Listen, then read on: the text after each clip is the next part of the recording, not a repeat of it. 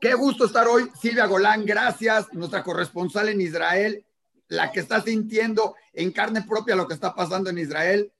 Ronnie Kaplan, gran amigo de Diario Judío y de muchos medios, gran conocedor de lo que está pasando, especialista, ex vocero del ejército y hoy como reservista sigue trabajando y difundiendo todo lo que está pasando. Y por supuesto, tener el gusto de tener por aquí a Galit Bes, que es hoy la vocero también para español del ejército de Israel. Qué gusto. Y hablar de lo que está pasando y que todo mundo, y voy a entrar muy directo, todo mundo habla de Gaza, de, de los cohetes, de esto, que eso parece un poco, bueno, la guerra de las galaxias. Lanzan cohetes, se defienden y sobre eso va. Pero hay un punto que yo quiero tocar antes, Ronnie, que se me hace sumamente importante por lo que puede ser la lucha interna que se está dando entre árabes israelíes y judíos en las ciudades mixtas y que por lo que sabemos, y ya nos dirás tú, se ha expandido a otros lugares. ¿Qué tan grave es esta situación, Ronnie? Mirá, Isaac, como tú me conoces hace muchos años, también Silvio, un gusto estar con ustedes, lamentablemente estas situaciones. Nosotros desde la portavocería estamos este, dando a conocer todo lo que está pasando frente al Hamas en la franja de Gaza principalmente. Esa fue eh, la recomendación de los tomadores de decisiones políticas para el ejército israelí. Entonces estamos entrando menos en los temas internos en Israel. De eso está hablando más la policía, pero sí, definitivamente estamos viviendo eh, vandalismo y terror por parte de grupos eh, árabes israelíes aquí dentro de Israel que están haciendo todo tipo de vandalismo son temas que lo estamos hablando menos de la portavocería, pero definitivamente estuve viendo también el diario judío, como lo están diciendo, y sin lugar a dudas que es un tema complicadísimo y es parte central de este problema. No podemos eh, eludirlo de eso. Oye, Ronnie, yo sé que esto no es parte de la vocería de todo esto, pero dime algo. Hoy, por ejemplo, Gantz llamó y dijo que está llamando a reservistas para apoyar a detener esto. Esto implica el ejército, implica la policía, ¿Cómo se decide eso? Porque la gente no entiende qué sucede en Israel o cómo se maneja y todo tiene un control y un sentido, ¿no? Y lo que menos queremos es el ejército interviniendo en esto o cómo funciona. Como todo Estado-nación moderno, dos de, los, eh, eh, eh, dos de las funciones centrales de los Estados-naciones modernos son, por un lado, la seguridad interna y la seguridad externa. La seguridad interna la maneja aquí el Ministerio de Seguridad Interior, la seguridad externa la maneja aquí las Fuerzas de Defensa de Israel, la, eh, eh, el Shin Bet, lo que es este, los servicios de seguridad israelíes y también el Mossad. Oye, quitándose un poquito la camiseta, sé que no puedes de todo esto. ¿Tú cómo ves esto con los árabes israelíes? Yo creo que es la primera vez, o sea, hemos visto intifadas, todo. Yo alguna vez platiqué en ACO con algún árabe israelí y me dijo, a mí no me gusta que me digan, pero cuando los árabes me llaman a, manifestarme en una intifada, en una, en una manifestación, en algo, tengo que ir porque les tengo más miedo a las represalias de los líderes árabes que a, que lo que pueda suceder de otra manera y todo esto, y se vuelve un campo minado para ellos mismos, porque él me decía, yo prefiero, en vez de que me llamen, seguir vendiendo falafels aquí a la salida de ACO de los túneles y seguir con todo el turismo y con todo mundo, a que estarme peleando por otro lado y tener que hacer bulla ahí. Pero esto hoy ya se salió un poco de control en todo esto. ¿Qué tan, ¿Cómo se vive eso entre usted, entre la gente israelí, Silvia, que estás ahí, y los árabes? Porque hasta hoy siempre ha sido una fraternidad un poco engañosa y un poco, y un poco real, ¿no? Tú sabes, Isaac, que a mí cuando me pongo la casaca color de oliva, me cuesta sacarme la camiseta, me la pongo hasta el final. Este, pero, pero sin lugar a dudas que es un, es un problema. Yo te puedo decir, Isaac, que de todas maneras, cuando esto comenzó, yo en lo personal tengo muchos amigos árabes, musulmanes, con los que estudié, con los que hice capacitaciones del este de Jerusalén, y de todas maneras estamos hablando de una minoría de la población aquí, este, y de repente le voy a dejar a Silvia, a Silvia también desde la sociedad civil en Israel, que, que, que nos dé su perspectiva también. ¿Cómo lo ves tú, Silvia? Mira, es terrible porque eh, nosotros como israelíes estamos acostumbrados a ir a comprar a un almacén de un árabe, a ir a un restaurante, y en este momento nadie quiere mezclarse, meterse. Por otro lado, no sé si sabés que yo soy la madrina de un foro diplomático de jóvenes, de jóvenes que estudian diplomacia, que se llama Debate por la Paz, Debate for Peace, de cinco religiones y están justamente debatiendo eso, que ellos no lo quieren, no quieren esta, esta mm, pelea entre, entre distintos ciudadanos que viven en un mismo país.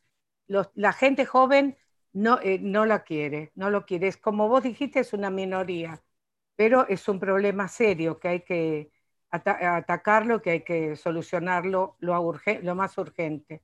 Les pregunto a los dos, ¿hay manera de que eso finalice, se pare, siga escalando? Porque hoy, ayer le comentaba Silvia, me tocó ver el video de alguien, un árabe, digo, presumo que es un árabe porque se baja de un coche, había tráfico y se que está desesperado por el tráfico, porque en todas las ciudades nos pone de nervios el tráfico, se baja del coche, se acerca a un coche que tenía una bandera de israelí colgada, porque pues acaba de ser yo Maut y sigues teniendo tu banderita, agarró, la jaló, la rompió, por, yo creo que hasta por la desesperación del tráfico, la rompió y se regresó al coche. Pero eso puede escalar en que el, de el coche de al lado se levante, lo golpee y por una tarugada escale en otros sentidos y todo, porque también los nervios están a flor de piel porque también está jamás atacando y los cohetes de jamás no distinguen cuando va a caer una bomba, si el, que, si el que está abajo es israelí, si es judío, si es árabe, si es musulmán, si es cristiano. Entonces, esa tensión va a crear mayor problema, se puede detener o va a crear una ruptura y con eso dejamos el tema, ahorita que me digan, y vamos a otras cosas más que están sucediendo en Israel, Ronnie. Eh, yo creo que definitivamente se puede detener y está en cada uno de nosotros. Es un tema de educación le tengo fe a este país, si bien es uno de los principales dilemas o los principales desafíos que tiene Israel en el siglo XXI. No me cabe la menor duda de que podemos vivir de forma en convivencia, en coexistencia, y yo en lo personal lo vivo. Hay infinitas eh, instancias en las cuales se hacen cosas conjuntas y no me cabe la menor duda que sí se puede hacer. ¿Sabes dónde se hace eso? Dentro de la Fuerza de Defensa de Israel. Dentro de la Fuerza de Defensa de Israel no hay diferencia entre unos y otros y ese es un lugar que puede ser tomado como un ejemplo también. Qué bueno que lo mencionas porque creo que es importante aclararle que en el ejército de Israel no nada más participan judíos israelíes, participan israelíes de muchas otras religiones. Estoy correcto, eso sí, a ti te ha tocado mucho. Estoy correcto que hay drusos, hay árabes, hay cristianos participando dentro del ejército de Israel y defendiendo las fronteras porque sigue siendo su país también.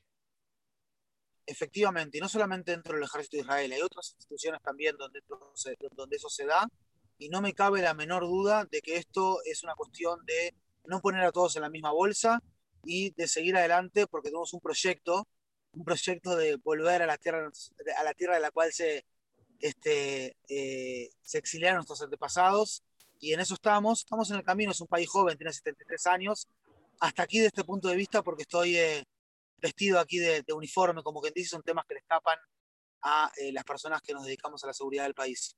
También luego haremos una entrevista sin uniforme. Ronnie, yo traigo uniforme de diario judío, pero ahora dime algo, cambiando al otro lado, lo que está pasando con Hamas, los ataques de Hamas, ¿los puedes considerar es terrorismo? ¿Es una guerra?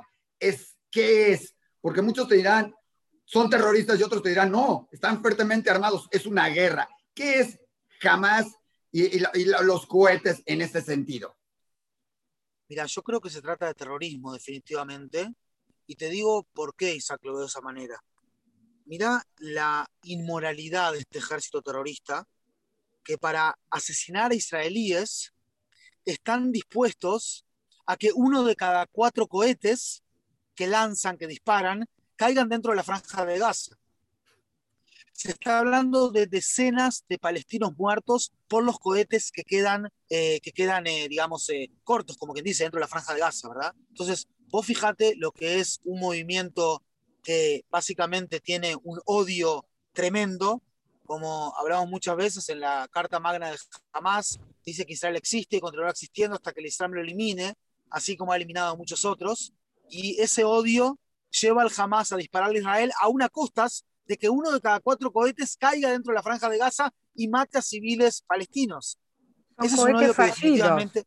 Son cohetes fallidos de ellos. Son, eh, cohetes fallidos, pero sí, le fallaron, pero quiero decir, de los 1.600 que tiraron, Silvia, que dispararon, 400 cayeron dentro de la franja. Y está, cayendo, está pasando todo el tiempo. Está pasando cada 10 minutos, o sea, eso pasa todo el tiempo, porque los y ellos saben de eso. Ahora, están dispuestos a renunciar a la vida de sus hijos, de su propia gente, para intentar asesinar israelíes. Eso es definitivamente odio, es este, obviamente otro tipo de problemas también, pero sin lugar a dudas que estás hablando de un ejército terrorista, ejército, en el sentido de que fíjate la capacidad militar que están teniendo, eh, lanzaron estos cuatro días toda esta cantidad de cohetes, 400 al día, dividido entre 24 y te sale la cuenta de cuántos. Y por otro lado, terrorista porque eh, es absolutamente indiscriminado. Yo estuve hoy en día todo el día en casas, aquí en, eh, en Israel, en el centro del país. Estamos hablando de Petah Tikva, donde estoy ahora, recién salí allí. Una casa que está completamente, ustedes seguramente la, la pusieron allí en diario judío, completamente este, destrozada en el corazón de la población israelí. Ustedes saben que Israel es un país que el 20% del territorio vive el, 80, el 70% de la población y se produce, se produce el 80% del Producto Interno Bruto. Es un país macrocefálico, donde la mayor cantidad de la población vive en la menor cantidad del territorio. Tiran los cohetes a 4 millones, en lugar de 4 millones de, este, donde viven 4 millones de personas. Y tú lo decías sacante, ¿verdad? Los cohetes mm, tampoco, este, como quien dice, eh, discernen, entre judíos, árabes, drusos, lo que sea, una población de 9.1 millones de personas en Israel, 74% judíos, 21% árabes, de ellos 97% musulmanes y 3% cristianos, y otro 5% de población que es básicamente una población este, de otras minorías, circasianos, ahmedim, este, etcétera, etcétera. Pero esa, esa es la situación, no me cabe la menor duda que estamos hablando de un movimiento terrorista.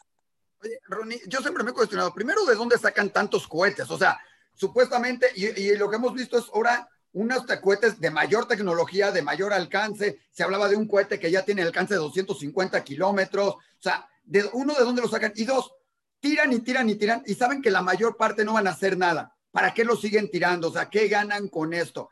¿Infligir miedo en la población? O sea, ¿qué, qué sucede con esto? Porque es como que la gente dice, están lanzando cohetes, pero ¿y o sea, ya también vemos a los israelíes hasta hoy, en un momento dado también, que los vemos en la playa o en el de este viendo los cohetes como, ah, los va, los va a acabar. Entonces, ¿para qué? ¿Cuál, ¿Cuál es la finalidad de jamás? Mira, Isaac, primero que nada, no nos olvidemos que la cúpula de hierro no es hermética. Yo te puedo decir que hace 15 minutos, acá en Petah, no que hace 15 minutos, ya pasó como una hora, aquí en Petah suenan las sirenas había una este, mujer con un carrito de, con un carrito de bebé aquí, aquí paseando por la calle con sus tres hijos. Yo me tiro encima de los tres hijos como para cubrirlos y el miedo que genera eso a la población israelí, a los niños, los niños que estaban abajo mío eran niños este, latí, niños religiosos, y todos empezaron a hacer Shema Israel. Y yo diciendo Shema Israel con ellos y la mujer llorando. Esto significa también aterrorizar a la población y no nos olvidemos que tiene que ver también con una eh, estrategia militar. Estos cohetes vienen también este, de, épocas anteriores, ¿verdad? Pero tiene con una estrategia militar de aterrorizar y atemorizar a la población israelí. Por suerte, la población israelí acá es una de las poblaciones más resilientes del mundo, pero no pensemos que esto es algo más, sino que realmente hay temor. Y cuando mi, yo el otro día estaba en el norte con un grupo, los grupos que nosotros hacemos, este, de civil estaba el día martes, mi esposa este, estaba en la clase de ballet con una de mis hijas, y mis cuatro hijas estaban en casa en Jerusalén, y caen seis cohetes en Jerusalén. O sea, partes son interceptados, pero quiero decir, mis hijas se quedaron con un trauma con ese tema. Entonces, eso, es, eso también significa terror de alguna manera, este, y, y no me cabe la menor duda de que cada cohete que disparan los terroristas desde Gaza es un intento de asesinar a civiles israelíes.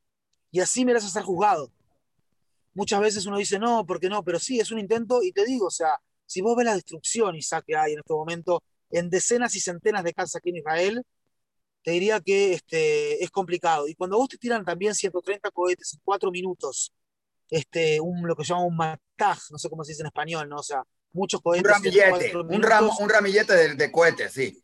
Un, un ramillete, un ramillete. Este, eh, en ese momento, cúpula de hierro no es hermético de ninguna manera este, es, eh, es complejo lo que pasa allí y, caen cohetes definitivamente. Así que yo lo vería por ese lado. Oye, eh, perdonen, perdona, he visto antes de entrar al Zoom un vídeo de un eh, árabe, un jeque árabe, incitando a la violencia, diciendo a los, a los árabes de Israel compren un cuchillo por cinco shekel y enseñando cómo matar, cómo tenían que cortar eh, las cabezas o cuerpos de los judíos. Eso es terrible también. ¿Lo han visto? Eh, sí, sí, definitivamente. Eso fue, de hecho, Silvia, este, semanas antes de ah, todo esto, o sea, o sea, de toda esta escalada de violencia. Este, estoy buscando aquí. Eh, es, terrorismo, eso no es, es, terrorismo puro, incitación a la violencia. Sí, este, él se llama. Eh, y es uno de los principales líderes de es uno de los principales líderes de Hamas, Silvia. Estamos hablando de uno de los principales líderes de Hamas. Y eso tuvo mucho que ver con los, con los antecedentes acá, ¿me explico? O sea, los antecedentes tuvieron mucho que ver con este, con este tema. Este Ahmad, no, no me acuerdo el apellido ahora, pero ahora, ahora se los paso por, por WhatsApp.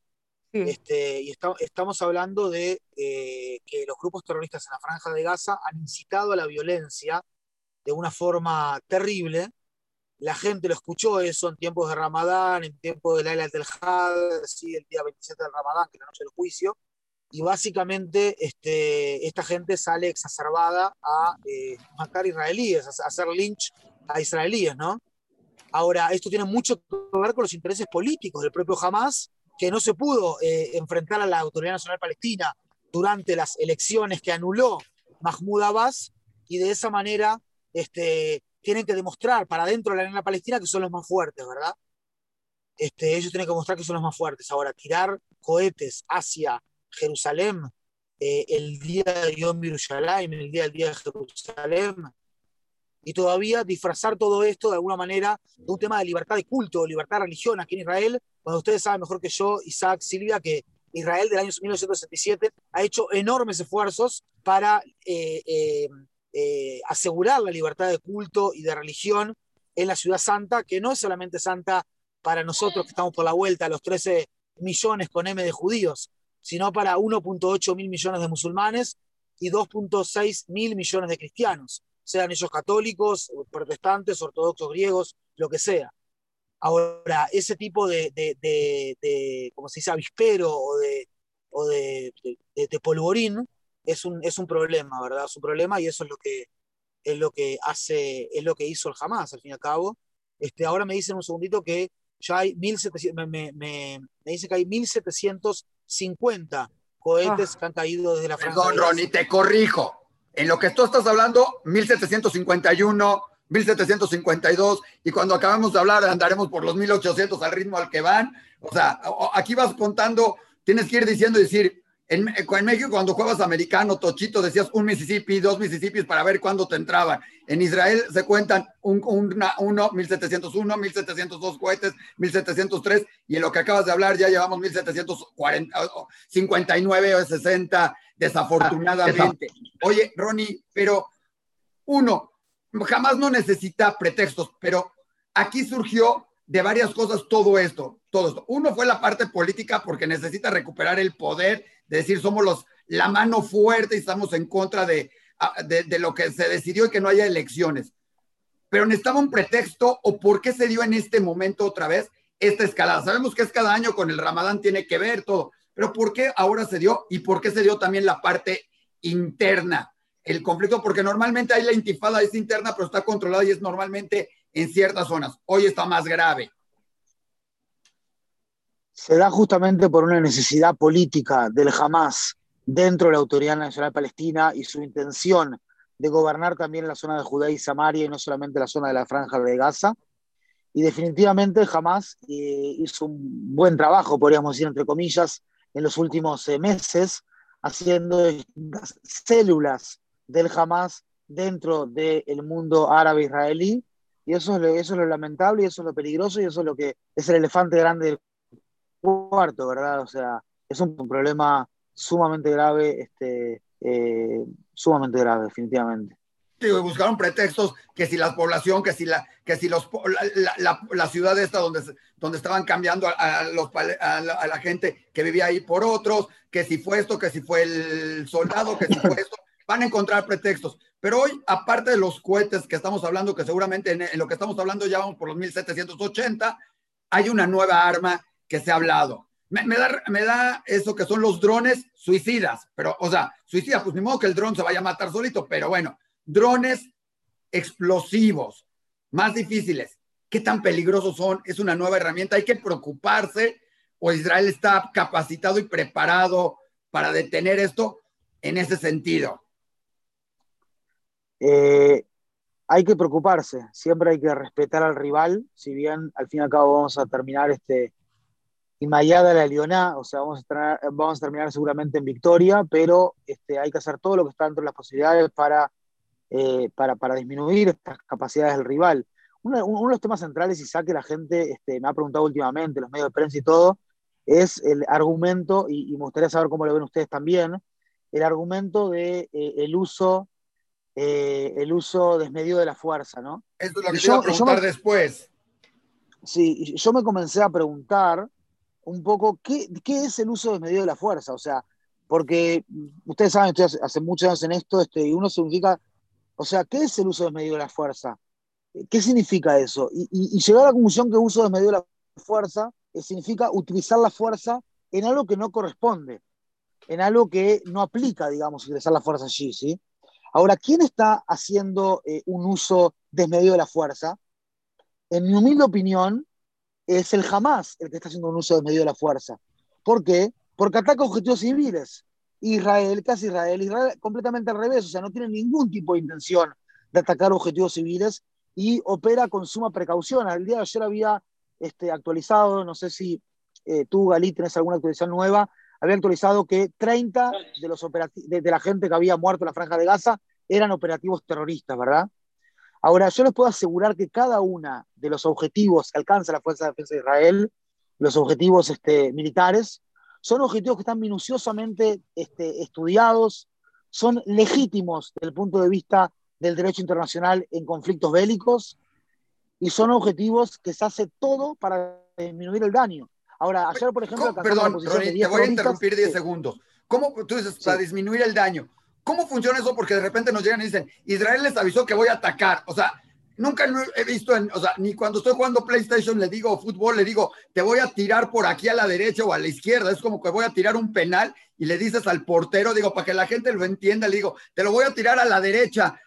Tírate a la derecha porque te lo estoy tirando, te estoy avisando. Así es. O sea, ¿cómo funciona? Porque la gente no entiende y dice, ah, ¿cómo les va a avisar? ¿Que les habla por teléfono o qué hace? ¿Y para qué les avisa? O sea, es como que irreal en un mundo bélico, ¿no? Pero tú has estado ahí, te ha tocado. Mira, este, se trata del procedimiento del golpe en la puerta. Eh, el procedimiento es un procedimiento que eh, lo hace junto a la Fuerza de Defensa de Israel, junto con la Agencia de Seguridad Israelí, el Shin Bet.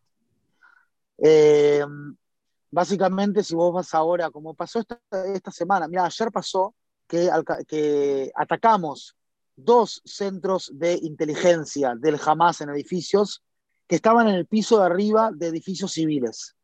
¿Sí? O sea, de esa manera este, están establecidos allí. Entonces, se llama por teléfono y se dice a, este, que hay que evacuar el edificio. Al mismo tiempo, si ellos hacen caso omiso, eh, se, hacen disparos con balas de salva, como para que la gente se le dé miedo y se vaya. Y recién después de eso, unos minutos más tarde se hace el ataque. Ahora, Israel, al mismo tiempo, o sea, por un lado, siguiendo lo que estaba diciendo antes, un país atacado, este, o sea, un país atacado tiene total derecho a utilizar sus recursos para defender a sus ciudadanos, ¿verdad? O sea, ¿qué país del mundo se dejaría atacar así? En, eh, imagínate, no, Dios no quiera, ¿no? no, es una, un ejemplo, simplemente como para llevar a la cancha a la gente en México, que en el Zócalo de repente caen bombazos, este, no sé, bueno, no, no quiero decir algo que, que pase a mayores en la prensa De los marcianos, de los marcianos. De los marcianos, de los marcianos, sí, o sea, sería una locura, ¿verdad? Ahora, este tipo de ataques, Israel obviamente que usa todos sus recursos y todo su, su poderío que tuvo que desarrollar por la historia que tuvo, como lo haría otro país o cualquier otro país en el mundo. Ahora bien, ¿cómo este, eh, perdón, lo que, decía, lo, quería decir es que, es que eh, al, hacerlo Israel eh, está perfectamente bien hecho, o sea, no, no, hay ningún tipo de problema, ¿verdad? O sea, no le veo ningún tipo de problema que Israel haga este tipo de cosas y, que, y, tiene todo, todo el derecho a defenderse. Y cuando lo hace, lo hace tomando todas las precauciones del mundo. Y ni siquiera te diría ahora como ningún otro ejército en el mundo, cosa que es verdad, sino lo hace con todas las precauciones del mundo porque así debe luchar el ejército de un Estado judío democrático. Así debe ser. Y eso es lo que hacemos. Este, porque nadie quiere herir a civiles en la franja de Gaza y por cuando hay una muerte de un civil en la franja de Gaza, se lamenta, eh, se lamenta, también se lamenta y duele y la guerra es dura y, las pérdidas son duras y, no hay cosa más tremenda que perder una vida humana. Oye, Ronnie, justamente de eso lo acabas de decir. Israel ataca objetivos militares, acaba de romper parte de la cúpula directiva de Hamas en un ataque con 30 dirigentes, su cabeza, con todo esto. Pero parece que esto no tiene fin porque en cuanto Israel lo hace, se parece que es, ahora vamos a vengarlos. Se vuelven mártires, seguramente estarán eh, en, algún lado y están y dicen, ahora vamos en represalia y incrementa. Yo no digo no ataquen a, los líderes, hay que hacerlo y, desmembrarlo. Pero esto tiene algún fin porque parece que tienes millones de cohetes en el lado de Hamas, que tiene. ¿Cómo se tiene que terminar esto? ¿O va a tener que haber una va a tener que entrar el ejército a pie, la infantería a Gaza? Porque se habla de que ya se llamaron reservistas. Esa será la solución, entrar y limpiar la zona así y, nos estaremos enfrentando a otra operación militar en Gaza.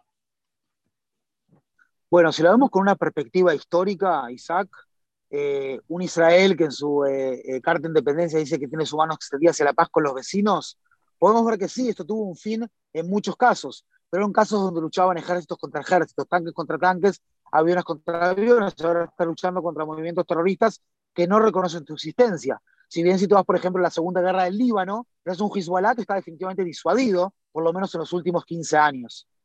Ahora, nosotros entendemos que sí, que podemos eh, disuadir al Hamas, que el Hamas va a cobrar un precio por este, estos ataques indiscriminados que él comenzó y que está haciendo.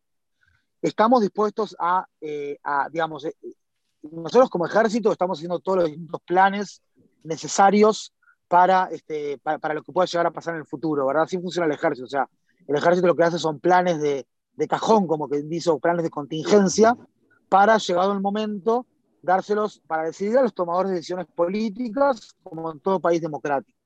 Y definitivamente que es uno de los planes de contingencia, es este, ingresar por tierra a la franja de Gaza, no es algo inminente, no hay ninguna orden en ese sentido, pero la división 162 de la Fuerza de Defensa de Israel, que está en el límite con Gaza, a las afueras, dentro de Israel, tiene dos unidades de infantería, tiene una unidad de blindados y se está desplegando allí, este, se está desplegando eh, afuera para cualquier tipo de, de, cosa que pueda pasar. Estamos completamente decididos a devolverle la seguridad a nuestros ciudadanos. Estamos completamente seguros de que tenemos el derecho a la autodefensa y es absolutamente legítimo. Mientras lo hacemos, lo vamos a hacer intentando de minimizar el daño a los civiles en la franja de Gaza y maximizar el daño a los terroristas. Claro, es complejo en la lucha urbana y ahí este, cerramos el círculo. Oye, ¿y se teme algún otro nuevo frente? O sea, Hezbollah en Líbano, no decir Siria, no decir los territorios, no, o sea, todo esto. ¿Se teme en algún momento, se preocupan en Israel de esto? ¿O es algo que por el momento, porque sabemos que Hezbollah puede ser también una, un frente en, ese lado. Hoy se preocupan de eso, hoy realmente eso está controlado y vamos hacia este lado, o es algo de qué preocuparse en todo esto. En, en las fuerzas de defensa de Israel nos preocupamos de todo. Cada uno de nuestros enemigos es un potencial eh, peligro y estamos obviamente analizando de vez en vez la situación. En este momento hay un solo frente, es el frente del Hamas, junto con la ciudad Islámica Palestina y junto con otros ejércitos terroristas dentro de la franja de Gaza. Dios quiera que no se abra ningún, ningún nuevo frente. En caso que llegue a suceder, estamos preparados para actuar ante cualquier tipo de situación. Repito, Dios quiera que eso no suceda. Oye, Ronnie, y la pregunta que todo el mundo nos hace y todo el mundo, o sea, nos ven y todo el mundo te pregunta y si estás acá y me hace, y seguramente todo el mundo te, te dice, ¿cómo está la situación? ¿Qué tan grave está la situación? Está horrible la situación en Israel. O sea, aquí la gente te pregunta en México, judíos y no judíos, y todos me dicen, es que está horrible, está fatal, está muy grave, está peligrosa, no, no viajo, viajan, bueno, hoy no podemos viajar de México, pero este, la gente está preocupada y es entendible porque estás desde afuera y no sabes cómo se ve desde adentro y todo esto. Silvia, Ronnie, ¿sí? No sé si Galita está por ahí. ¿Cómo está? ¿Qué podemos decirle a la gente que dice que está tan preocupada porque no lo vemos y vemos noticias? Ya sabes que las noticias normalmente en todo el mundo son alarmistas en todo sentido y entre más lo ponga, mejor, sea de, sea de un lado o sea del otro, o sea quien ponga las noticias. ¿Cómo está? ¿Qué le contestarías hoy a quien te pregunte qué tan feo está en Israel la situación o qué tan grave está o cómo está? Silvia, ¿querés empezar tú y yo sigo? ¿Cómo lo ves tú, Silvia? Eh, bueno, yo como ciudadana, como madre, como abuela, eh, sé que tenemos que cumplir con las directivas de, que nos da el ejército, eh, estar cerca de un refugio, no salir si no es necesario, no alejarse mucho, y las personas que están en los lugares más difíciles, algunas se han trasladado a otros.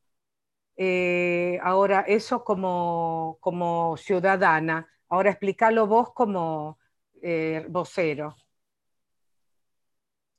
Eh, un segundito nomás, perdón. Sí, la ciudadanía está en su mayoría acatando las órdenes. Pero Eso están salva están preocupados, está tan grave, siguen su vida normal, Silvia, porque muchos se imaginan que están viviendo todo el tiempo esto, o sigue la vida normal, Silvia. La vida normal sigue, muchas cosas que pueden ser peligrosas, como eventos, como salidas o paseos o agruparse mucha gente, están totalmente eh, anuladas. Pero haces tu vida normal, vas al mercado, vas al médico, eh, te podés encontrar cerquita con gente amiga, vecinos, con familia, pero no las grandes, eh, hacer gran, eh, grandes cosas como hacer un casamiento. O sea, hubo, hubo y empezaron los misiles, entonces se ha cerrado todo eso.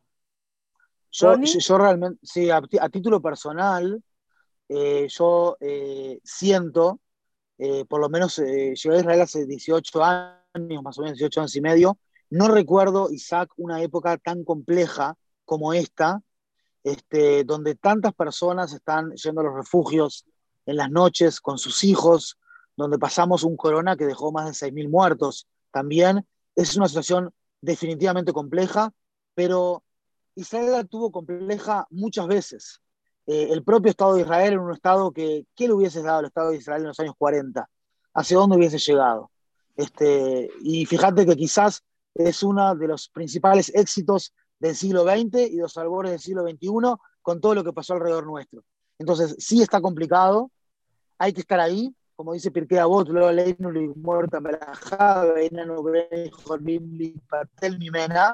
nosotros no tenemos que terminar la obra, pero tampoco tenemos que dejar de hacerla, cada uno en su posición en el equipo, pero básicamente yo soy una persona de fe, como ustedes saben, y no me cabe la menor duda para pasar un mensaje también a las comunidades judías de que Israel es un país resiliente, que sabe transformar las amenazas en oportunidades, que se ha enfrentado a este tipo de guerras y que somos mucho más fuertes que nuestros problemas.